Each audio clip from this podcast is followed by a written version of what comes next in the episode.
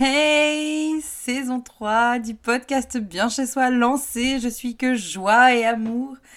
Et je suis ravie, mais alors tellement contente de revenir pour vous parler d'une nouvelle philosophie de vie.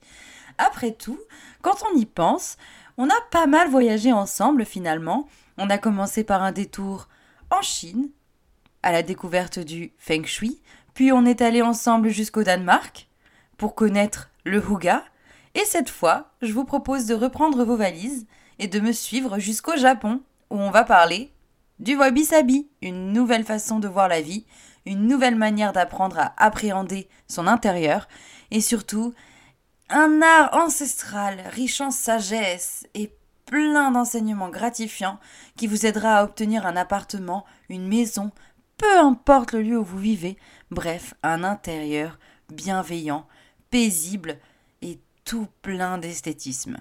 Alors, j'ai pas trop envie d'attendre plus longtemps. Je vais refaire comme d'habitude, vous encourager à prendre un moment à vous, vous proposer de vous préparer une boisson et ainsi me rejoindre dans le salon bienveillant de bien chez soi. Un salon où il n'y a pas de jugement, un salon où on apprend plein de choses et surtout un endroit où vous allez pouvoir vous plonger dans un art de vivre qui vient de l'autre bout du monde. Alors, prêt? Je n'ai plus qu'à dire une seule chose et vous la connaissez. Jingle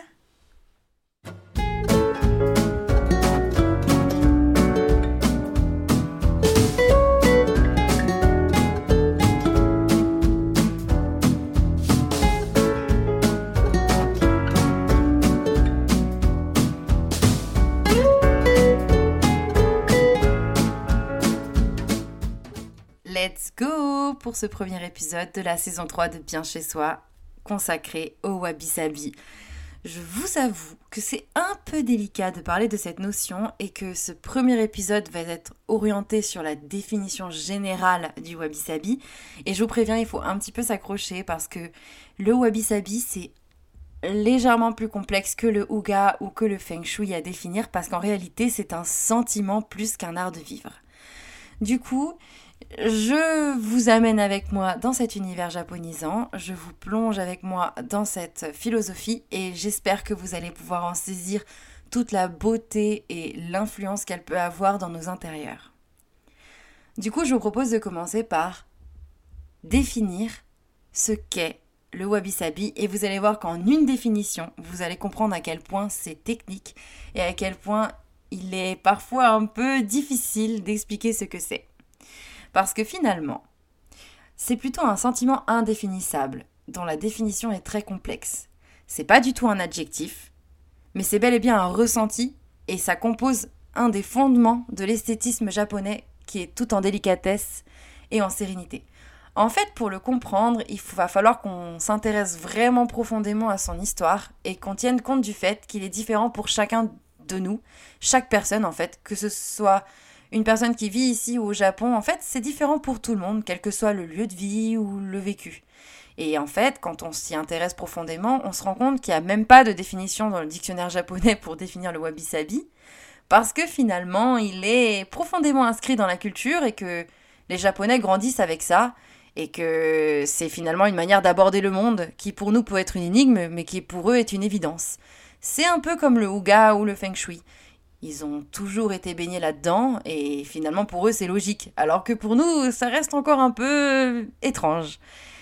Et le wabi-sabi, il est beau dans le sens aussi où c'est en lien avec la nature de la vie et le cycle naturel des choses. Et je trouve que c'est un état d'esprit qui est vraiment très intéressant parce que il s'intéresse à la beauté de l'imperfection, au fait que les choses soient marquées par le temps, quand je dis les choses, ça peut être aussi les sentiments et les ressentis. Enfin, bref, vous avez compris. En gros, ça s'intéresse à la beauté de l'imperfection. Et c'est en lien avec une certaine authenticité et une certaine délicatesse. Et en même temps, ça nous encourage à profiter de chaque instant, chaque seconde, à prendre le temps de se laisser surprendre par les émotions, par la beauté des choses simples, Finalement, c'est un peu comme le Ouga et son envie de trouver la joie dans les petits bonheurs de la vie, sans pour autant être dans la surenchère et le jugement. C'est quelque chose de très humble finalement. Et quand j'ai fait mes recherches, j'ai lu de nombreux bouquins et dans son livre Wabi Sabi, Le bonheur est dans la perfection, Bess Canton, elle le décrit de manière assez cool, je trouve. Elle dit que c'est un concept qui vit dans les cœurs et les esprits plutôt que sur le papier. Et ça nous aide à comprendre un peu en quoi c'est compliqué. Et il faut savoir que au Japon, l'apprentissage des choses, enfin l'apprentissage, pardon, des choses passe beaucoup par l'observation et l'expérience.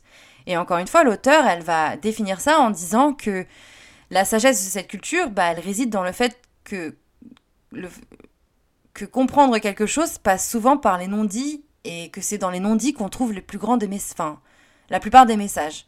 Alors je sais, ça peut paraître un peu flou dit comme ça, mais en fait, il faut savoir que les cultures occidentales sont très différentes de la culture japonaise. Donc, on n'a pas du tout la même façon de percevoir le monde ni de percevoir les choses. Et en fait, finalement, il faut bien savoir que Enfin, il faut bien enregistrer que les Japonais, ils apprennent finalement par les non-dits et par l'observation plus que par les lectures et l'apprentissage à l'école. Et ça se transmet comme ça de génération en génération. Et le wabi-sabi, il a été cultivé au fil des années et des siècles de cette manière-là. Et c'est pour ça qu'aujourd'hui, il fait partie intégrante de la vie quotidienne au Japon. Pour moi, c'est vraiment difficile de le définir parce que déjà, je ne suis pas japonaise. Mais en plus de ça, c'est tellement vague et indéfinissable que parfois c'est un peu, un peu perturbant.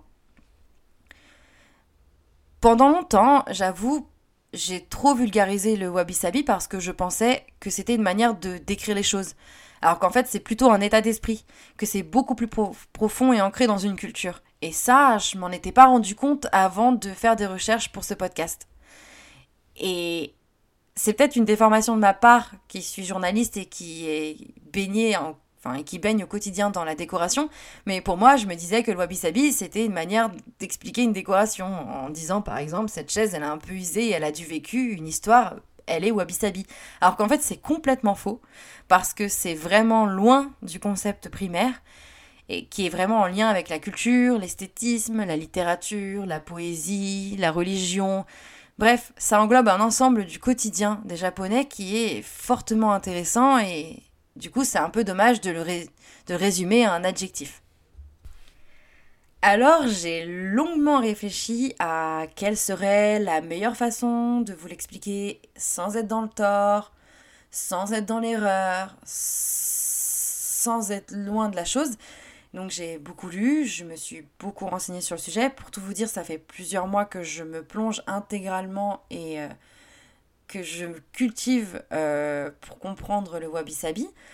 Et je me suis dit que finalement la meilleure manière de vous l'expliquer, c'était de s'intéresser à la composition et à l'association de ces deux mots, à savoir wabi et sabi, pour vous aider à vous en faire une idée et pour vous aider à comprendre. Parce que pour moi, ça a été la meilleure façon de l'appréhender finalement. Peut-être parce que les mots sont mon métier, j'en sais rien, mais en tout cas, ça m'a permis vraiment de comprendre le wabi-sabi lorsque je me suis intéressée à sa racine et à son terme, en fait. Du coup, je vais vous proposer de décortiquer. On va commencer par expliquer ce qu'est, ensemble, le wabi. En termes de mots et vraiment de mots uniquement, il faut savoir que wabi-sabi n'existe pas dans le dictionnaire, mais que l'on retrouve le mot wabi et que l'on retrouve le mot sabi. Pour commencer, évidemment, on va démarrer par le mot wabi. Alors, concentration maximum. je rigole, ça va être assez simple, vous allez voir, j'ai réussi, je pense, à bien résumer la chose. Le terme wabi signifie gouffetré et vient du verbe wabiru, Autrement dit, le fait de se languir et de s'inquiéter. Dans un dictionnaire japonais, vous allez pouvoir aussi trouver un adjectif en lien avec ce terme qui est l'adjectif wabishi. En français, on peut le traduire par pauvre, malheureux ou encore seul. Et on peut donc facilement comprendre son lien avec la mélancolie. Le sens littéral de ce mot a évolué avec le temps grâce à la cérémonie du thé que l'on évoquera lors d'un prochain épisode parce que là aussi il y a beaucoup d'informations à prendre en compte, qu'elle est essentielle à la compréhension du wabi-sabi, mais qu'en même temps, si je l'avais ajouté à cet épisode, il aurait été beaucoup trop long. Du coup, lorsqu'il s'agit du wabi en lien avec le concept du wabi-sabi, la définition change légèrement parce qu'elle devient un peu plus esthétique et elle encourage à oublier le matériel pour, se concentrer sur la beauté la plus simple. Autrement dit, Le wabi-sabi, il encourage à quitter une vision matérialiste pour se concentrer sur une approche plus simple, sur le fait d'accepter la beauté des choses telles qu'elles sont.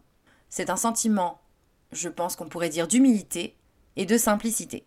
Finalement, c'est un retour à l'essentiel et au fait de se concentrer sur les plaisirs simples qui construisent et gravitent autour du quotidien, enfin, qui se construisent, pardon, et gravitent autour du quotidien. Le wabi s'aligne finalement avec un sentiment de plénitude et de sérénité. C'est le fait d'être OK avec ce qui nous entoure et d'apprécier les choses simples. Jusque-là, je pense que j'ai été suffisamment claire. Passons maintenant au sabi.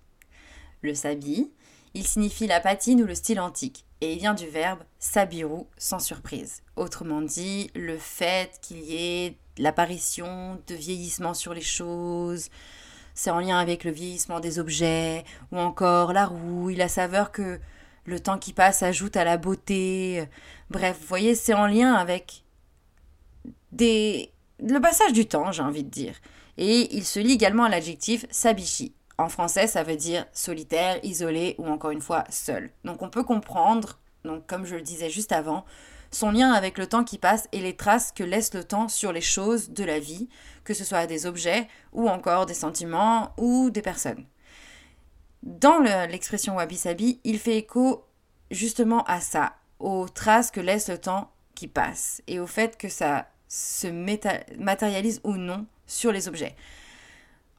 Généralement, moi, ce que j'ai réussi à comprendre, c'est que ça passe beaucoup par la vue et que, par exemple, ça peut prendre la forme d'une patine sur un meuble, de la rouille sur de l'acier ou encore l'apparition de défauts sur une table sans que forcément il y ait l'intervention de l'être humain pour le créer. C'est-à-dire que ça se distingue par exemple du style shabby où on va nous-mêmes créer une patine sur les meubles par de la peinture, par le fait de poncer les angles. Là en fait c'est vraiment une patine qui est liée à l'usage et au temps qui passe. Donc une patine qui est vraiment dans l'authenticité. Donc le sabi il apparaît au fil du temps. Naturellement, avec élégance, et justement, c'est en lien avec l'élégance du vieillissement. Donc, c'est l'effet du temps sur les objets finalement, et c'est une trace qui nous invite à nous concentrer sur l'émotion que présentent ces objets. Donc, quand on va regarder par exemple une table où il y a eu beaucoup d'usure parce que on s'est réunis de nombreuses fois autour pour dîner avec des proches, ça c'est relativement sabi finalement. Et euh, c'est là qu'est la beauté du wabi sabi, c'est que le sabi, en fait, il nous encourage à, encore une fois, s'éloigner du matérialisme et de toutes ces conventions qu'on a actuellement dans la décoration qui sont liées à la beauté à la composition d'un univers laqué, euh, d'un intérieur où tout est bien rangé, tout est propre, tout est parfait, comme dans les magazines. Et en fait, ça nous invite à plutôt aller vers l'émotion et ce que les choses vont provoquer de bien en nous et le bien-être que chaque petit objet va avoir pour nous, enfin, va créer chez nous plutôt. Donc à savoir, par exemple, euh, la beauté que pourrait avoir un objet ancien légué par la famille, ou encore euh, le sentiment et les souvenirs qu'on va ressentir lorsqu'on va regarder une photo. Enfin, vous voyez toutes ces petites choses-là simples qu'on devrait finalement mettre au cœur de notre décoration et qu'avec le temps et surtout la société actuelle, on a tendance à mettre de côté pour être finalement instagrammable, si je peux me permettre. En fait, le sabi nous rappelle que rien n'est éternel, qu'on est tous mortels et que l'essentiel ce n'est pas dans ce que l'on possède ou ce que l'on perçoit en surface, mais plus dans le cycle naturel des choses et le fait qu'elles sont en lien avec notre intérieur et notre être sensible. Et c'est là que j'ai apprécié vraiment de me plonger dans la philosophie Wabi Sabi, parce que je me suis rendu compte à quel point c'était bienveillant et à quel point ça me faisait du bien, ne serait-ce que de me renseigner. Je me suis dit vraiment, c'est un concept hyper riche, et aujourd'hui, il a tout son sens, surtout à la période actuelle. Enfin, dans la période actuelle. Maintenant que vous comprenez un peu mieux ce que veut dire sabi et ce que veut dire wabi, j'ai envie qu'on s'intéresse un peu plus à la jonction de ces deux concepts.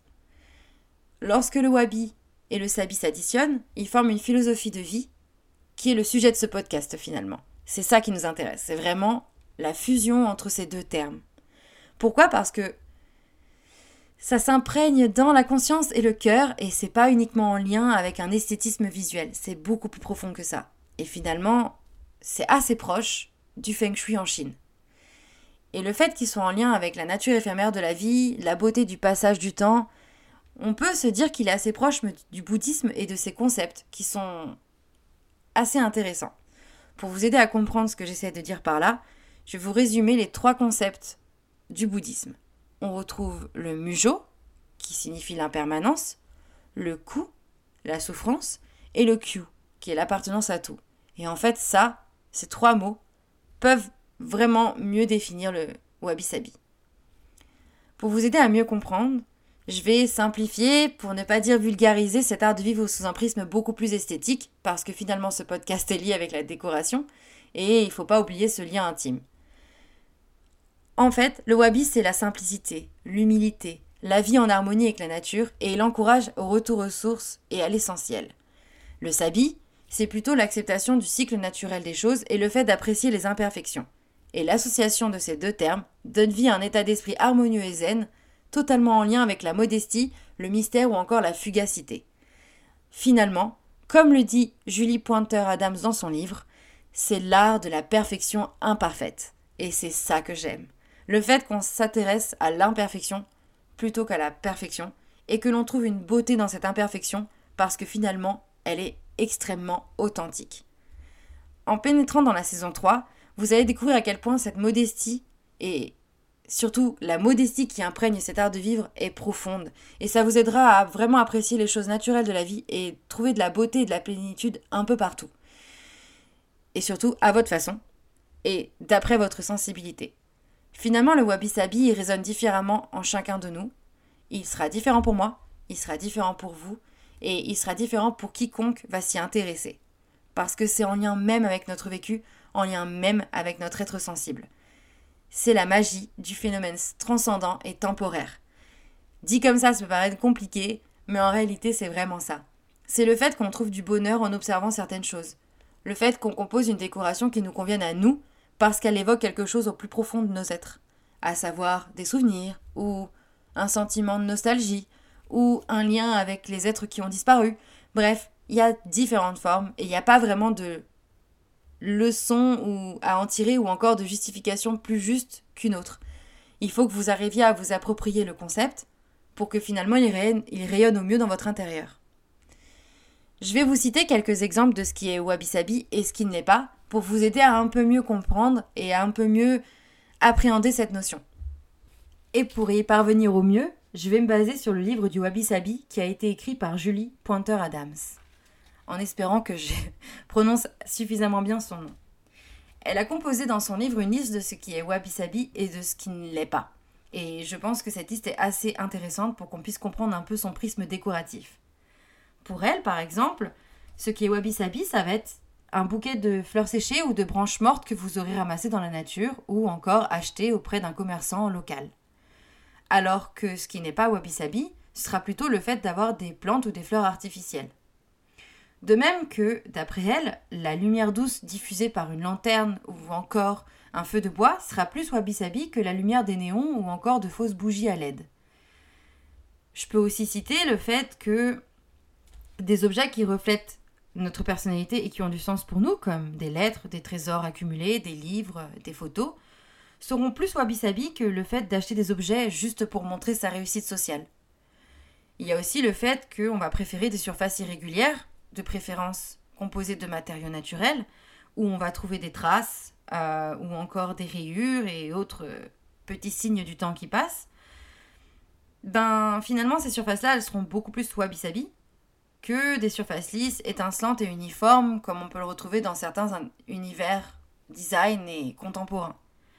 Si je devais citer encore des exemples, je pourrais parler du fait que les pièces vides qui souvent font écho ou résonnent, seront moins wabi-sabi que les endroits confortables et intimes où on pourra tous se blottir sous un plaid ou s'installer confortablement dans un canapé moelleux, entouré de textiles et de tapis et autres souvenirs.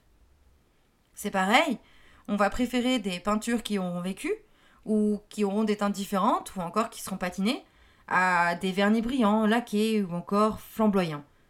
Et pour terminer, je pourrais citer encore, allez, un dernier petit exemple, le fait qu'on va préférer un vieux bois décoloré ou éraflé, ou encore des objets dénichés dans une brocante, plutôt que des matériaux neufs et parfaitement lustrés. Je pense que vous allez pouvoir mieux appréhender la notion du wabi-sabi avec ces quelques exemples. Quoi qu'il en soit, il en existe des millions, et on aura l'occasion d'en reparler dans les autres épisodes. Mais j'avais envie que ce soit plutôt clair, et j'espère que dans ce premier épisode, vous allez pouvoir saisir la beauté de, ce, de cette philosophie de vie qui nous vient du Japon, autant que moi j'ai pu l'aimer lorsque j'ai commencé à me concentrer dessus.